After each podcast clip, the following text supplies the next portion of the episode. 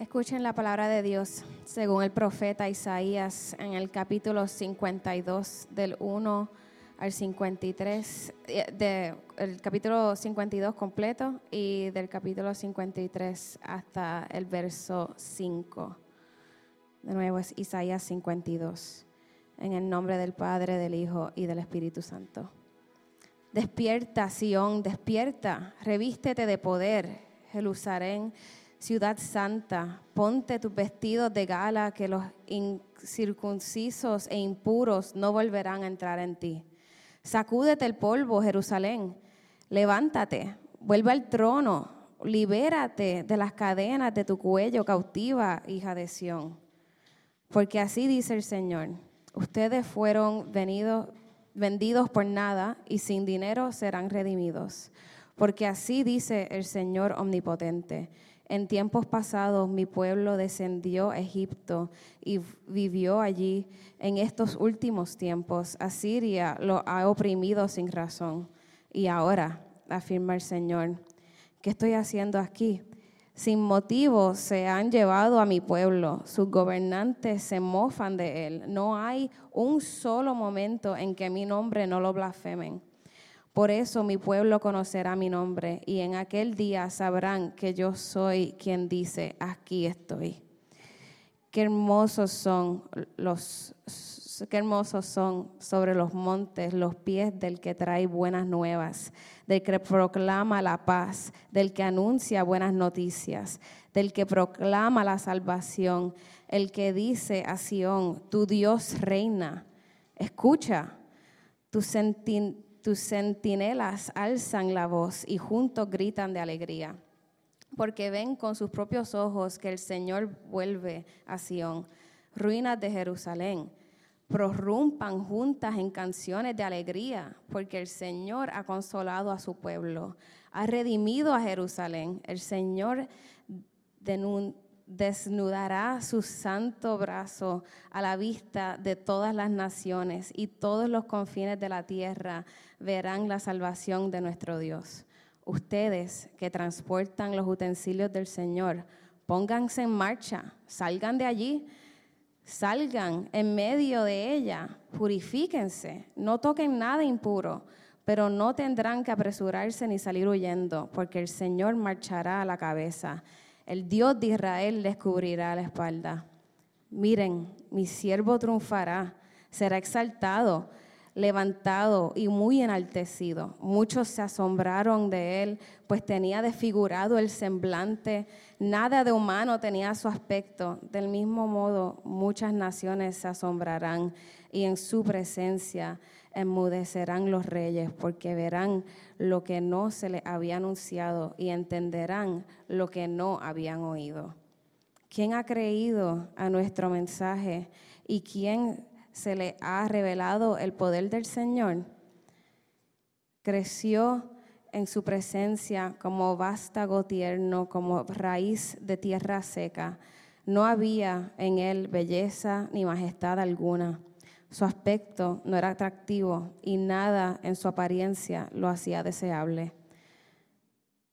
Despreciado y rechazado por los hombres, varón de dolores, hecho para el sufrimiento todos evitaban mirarlo. Fue despreciado y no lo estimamos. Ciertamente, Él cargó con nuestras enfermedades y soportó nuestros dolores, pero nosotros lo consideramos herido, golpeado por Dios y humillado. Él fue el traspasado por nuestras rebeliones y molido por nuestras iniquidades. Sobre Él recayó el castigo precio de nuestra paz y gracias a sus heridas fuimos sanados. Esta es la palabra de Dios. En la Navidad uno espera escuchar un pasaje bíblico sobre los pastores o los magos o el pesebre o la estrella, pero nuestro pasaje de esta noche no habla de esas cosas. Este pasaje no describe la primera Navidad, pero nos ayuda a entender lo que significa. No es lo que pasó el día de la Navidad, sino lo que eso significa. Durante la, temporada de Adviento hemos estudiado varios textos en el libro de Isaías. Isaías fue escrito ocho siglos antes de Cristo. Y Isaías es importante porque nos ayuda a entender la emoción del nacimiento de Jesús. En el Nuevo Testamento, los autores citan a Isaías para entender a Jesús. Me explico. Si lees el Antiguo, um, el Antiguo Testamento, te darás cuenta de que surge un cierto patrón, un ciclo de eventos. Primero, el pueblo uh, de Dios lo desobedece, rechazan el reinado justo de Dios. Luego, las naciones extranjeras vienen y los oprimen y son humillados, son avergonzados y luego se arrepienten de, su independencia de Dios. Entonces Dios les envía un libertador. El libertador trae una redención tan asombrosa que capta la atención del mundo entero. Y esta es la, la manera de Dios decirle que al pueblo de Dios que, que, su pecado es terrible, pero que el amor de, de Él por ellos es, es aún más grande. Dios les invita a casa y les invita a, soltar el yugo de la esclavitud. Dios renueva su relación con su pueblo mediante un libertador. Y este patrón se repite una y otra vez. Lo, lo, veo, lo, vemos en, José, a Moisés, los jueces, um, a, a el rey David. Pues en el libro de Isaías, el pueblo de Dios está en medio de este ciclo. Por su desobediencia, el pueblo está viviendo bajo la explotación del imperio asirio. Nuevamente son esclavos. No ven esperanza alguna. No ven un libertador. Eh, Isaías les ofrece una visión de esperanza. Isaías habla de un libertador que un día le dará la salvación. Y esto es exactamente lo que estamos celebrando en la Navidad. Tenemos más en común con el Israel antiguo que lo que pensamos. Nuestras vidas están bajo una nueva forma de esclavitud. Somos ricos, pero estamos aburridos. Tenemos familia, pero nos sentimos solos. Podemos esco escoger muchas cosas, pero estamos adictos. Y cuando se agota la adrenalina de los regalos, el sexo y las fiestas, nos encontramos solos. ¿Esta vida es lo mejor que podemos esperar? Vivimos con depresión y desilusión. Tal vez una buena película en el cine nos pueda ayudar a olvidarnos de la trivialidad de nuestra vida, pero siempre vuelve. Entonces, ¿qué razón tenemos para ser felices en esta Navidad? ¿Qué significa la Navidad? ¿Por qué los oyentes originales se emocionaron tanto con la visión de Isaías que acabamos de leer? ¿Y por qué nos debe emocionar todavía hoy? Normalmente yo tomaría un pasaje y trataría, eh, un pasaje y trataría de explicar los detalles por um, los detalles. Pero esta noche voy a um, hacer observaciones generales.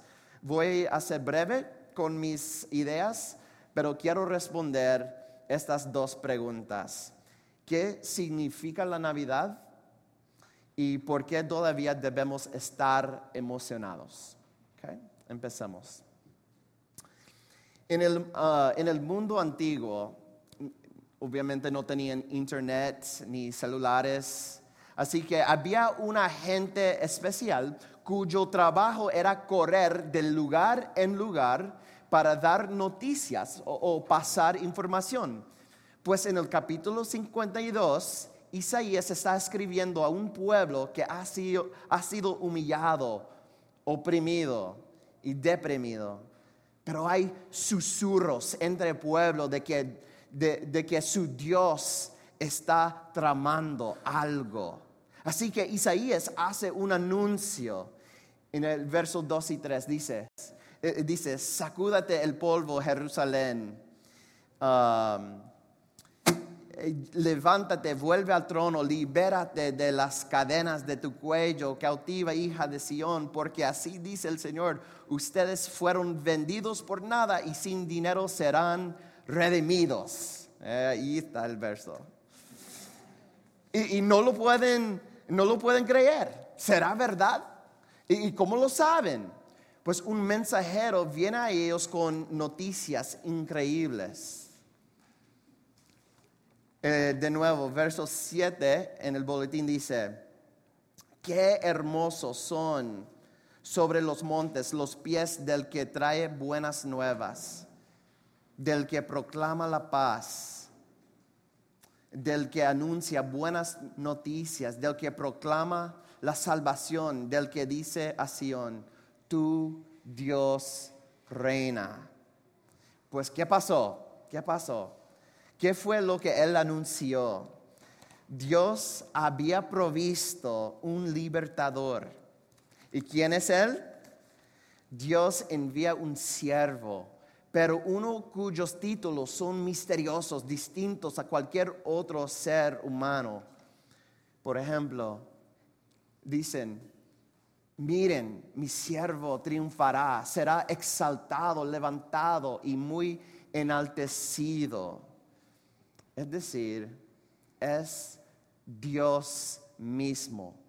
Nadie en Israel podía salvar al pueblo de Dios. No se pueden salvar ellos mismos. Así que Dios mismo lo hace. Él es rescatador que entra en la historia. Esta es, eh, esta es la increíble noticia de la Navidad. Dios se escribió a sí mismo en la historia humana. Dios se encarnó. Eso es lo que celebramos en la Navidad. Dios nos está enseñando cuán lejos está dispuesto a llegar para salvarnos y para tener una relación con nosotros. Déjenme ayudarles a entender lo que esto significa. En el 1961, ah, um, los soviéticos enviaron a Yuri Gagarin al espacio. Fue la primera persona en la historia que salió del planeta Tierra. El primer ministro de Rusia, Nikita Khrushchev, eh, salió en la televisión y se jactó y mencionó que la religión oficial de la Unión Soviética era el ateísmo y, luego él argumentó que ahora um, tenían aún más evidencia de que no hay Dios. Él dijo, hemos enviado a un hombre a los cielos y no hay Dios. Ahora, C.S. Lewis, un escritor inglés, escuchó esta cita y escribió un pequeño ensayo titulado The Seeing Eye, o sea, el ojo que ve, el ojo que ve. Y Lewis dice que si hay un Dios, no te relacionarías con Él como un hombre que vive en el primer piso se relaciona con otro hombre que vive en el segundo piso. Es tan absurdo como Hamlet tratando de descubrir a Shakespeare mirando al techo del teatro. La única manera de que Hamlet conozca algo de Shakespeare es al estudiar el drama en sí. ¿Y cuál es la historia que, o sea, cuál es la historia que quiere contar? Y la manera más decisiva para que Hamlet conozca a Shakespeare es si el autor se escribe a sí mismo en el drama. Eso es justamente lo que estamos celebrando en la Navidad. Dios nos rescató escribiéndose a sí mismo dentro del teatro. Esto significa que realmente podemos conocerlo. Mirar a Cristo a los ojos es mirar a los ojos al Dios infinito. Dios se escribió a sí mismo en el drama para salvarnos. Que quiero que pienses en, lo que, que esto significa porque todas las fiestas y la nostalgia de la Navidad nos pueden distraer de esta realidad. La encarnación significa que podemos tener una relación verdadera con Dios. No escuchen, no es suficiente con meramente creer en Dios. Ni siquiera es suficiente experimentar el temor de Dios para ser una buena persona. Tienes que conocerlo y tener una relación de amor con Cristo. El amor realmente importa. Y esto nos perturba porque vivimos en un mundo que es cínico con el amor. El mundo secular nos dice que este cuerpo y este mundo es lo único que hay, que no eres más que materia física, que todo en ti es meramente el proceso de la selección natural. Mira, hasta Francis Crick, un científico famoso que, ganó el premio Nobel por fisiología y medicina, hizo un comentario muy polémico en su libro La hipótesis asombrosa. Es controversial, pero basado en sus presuposiciones, um, es irrefutable. E, él dice, él dice, tú, tus gozos y tus tristezas, tus memorias y tus ambiciones tu sentido de identidad personal y libre albedrío, en realidad no son más que la conducta de una vasta red de neuronas y sus moléculas asociadas. Un pastor de Nueva York, Tim Keller, dice lo siguiente, si no tienes alma, ningún elemento espiritual, entonces tus pensamientos y emociones son solamente respuestas químicas.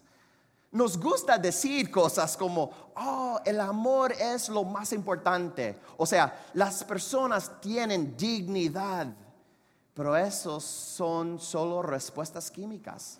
Algunas personas responden, pues, bueno, porque la gente tiene esa respuesta química.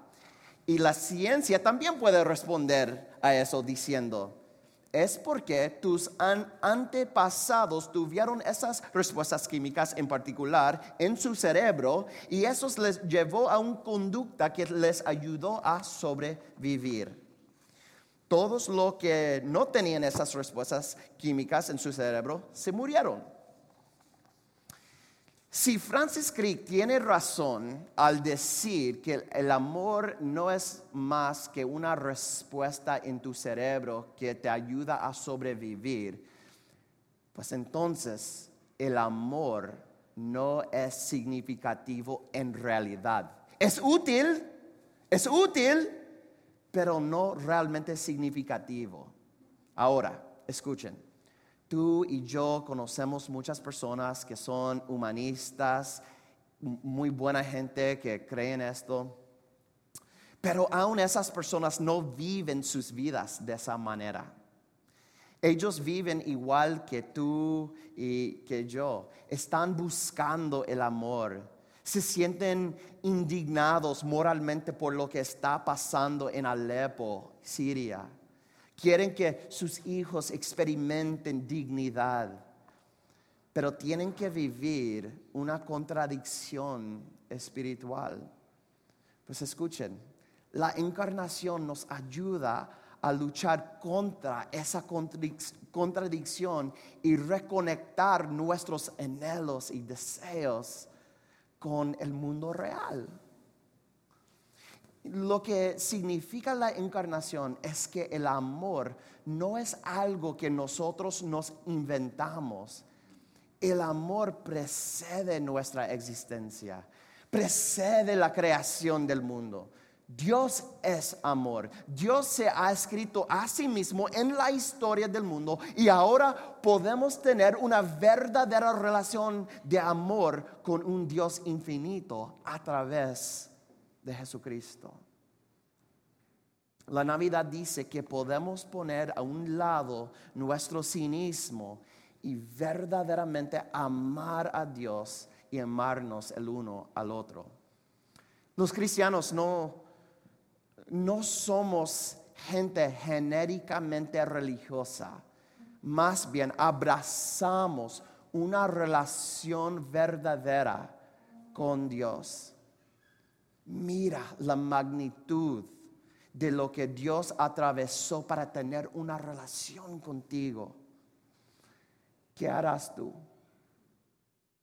¿Cuán lejos irías tú para tener una relación de amor? con Él. Así que ya hemos preguntado qué, qué significa la Navidad y es la encarnación y las implicaciones, pero ¿por qué deberíamos emocionarnos? ¿Qué logró, qué logró Dios a través de la encarnación? Esta es nuestra segunda pregunta. Porque mira, muchos bebés han nacido. Así que, ¿cómo ¿Cómo explicamos la emoción del pesebre? ¿Por qué vinieron hombres sabios, los magos uh, de culturas paganas para adorar a un niño judío? Nuestro texto de esta noche en Isaías empieza con el anuncio del siervo que viene a salvar a su pueblo esa es la primera parte.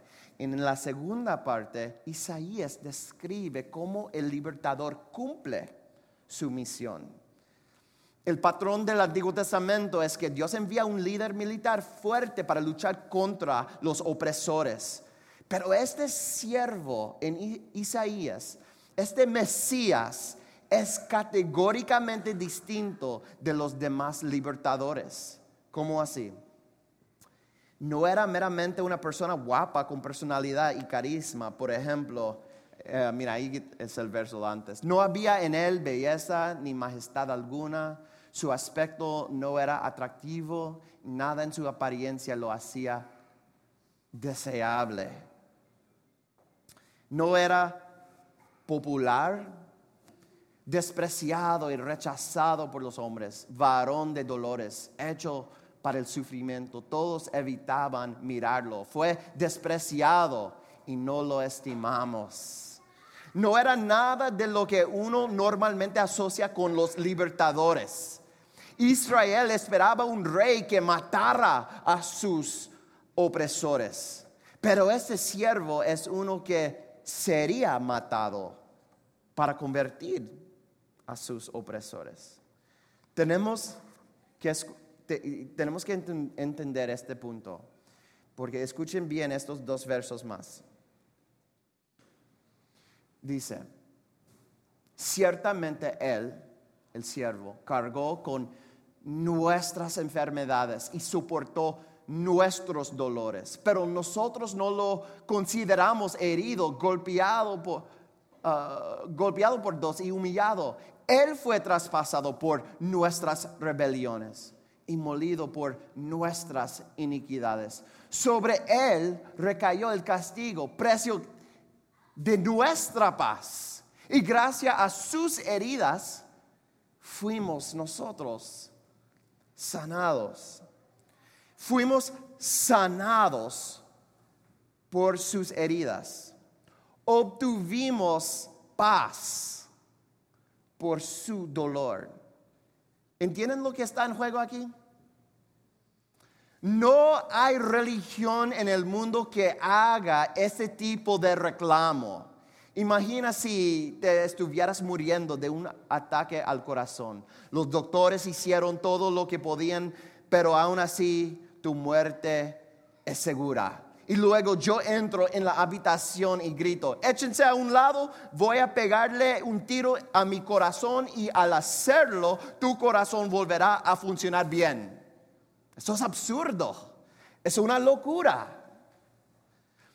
No, yo no puedo ser tu sustituto, pero Jesús sí, sí puede. Y eso es exactamente lo que dice Isaías, que este Mesías, este siervo, logrará por ti. Es la única manera en que serás salvado. Esto es lo que hace la Navidad tan importante y emocionante. No estamos meramente celebrando que Jesús nació, estamos celebrando lo que su vida significó para nosotros. Eso es lo que hace eh, el cristianismo diferente. En todas las religiones del mundo, el fundador, el sabio, él apunta hacia el camino de la vida eterna. La religión apunta a un camino o una ley que debes cumplir para ser uno con Dios o para reconectarte con lo infinito o para tener vida eterna. Pero Jesucristo no nos apunta hacia el camino de la vida. Él dice que Él es la vida. Jesús no, no nos está apuntando hacia Dios. Él dice que Él es Dios, que vino para salvarnos. Vino a hacer por nosotros lo que no pudimos o no podíamos hacer por nosotros mismos. Y esta es la doctrina de la gracia. Ahora bien, mucha gente es muy cínica con la doctrina.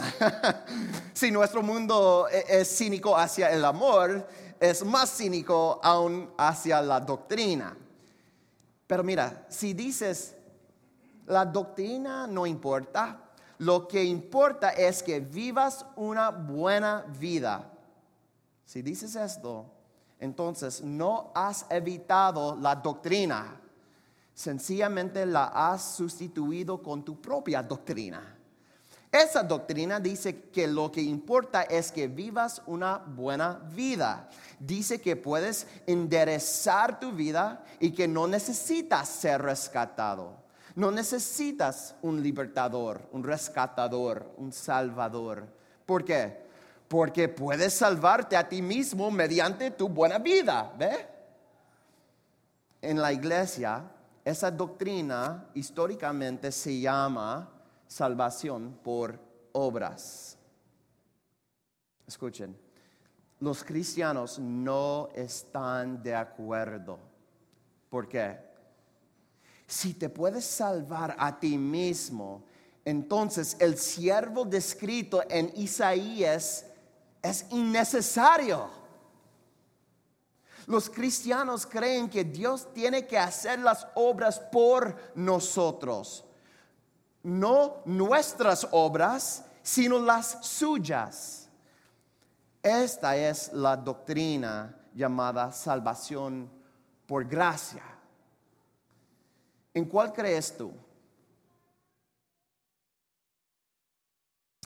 Ambas doctrinas requieren Mira, la Navidad es emocionante porque estamos celebrando que Dios ve nuestra humillación y aún así nos ama y envió a un rescatador mediante Jesucristo. Si eres tu propio Salvador, entonces no hay nada que celebrar excepto tu autodisciplina. Si eres disciplinado, te volverás arrogante y tendrás un complejo de superioridad hacia las personas que no alcancen tus estándares. Y si no eres disciplinado, entonces o te sentirás neuróticamente inseguro acerca de tu salvación o deprimido por tus fracasos. Hoy, haz que la Navidad se trate de se trata de Cristo. Dios se ha escrito a sí mismo en la historia para salvarte. viviendo una vida que tú debiste haber vivido, pero no pudiste. Y también muriendo una muerte que tú merecías como tu sustituto. Si puedes creer esto, entonces la Navidad realmente puede ser feliz. Amén. Feliz Navidad.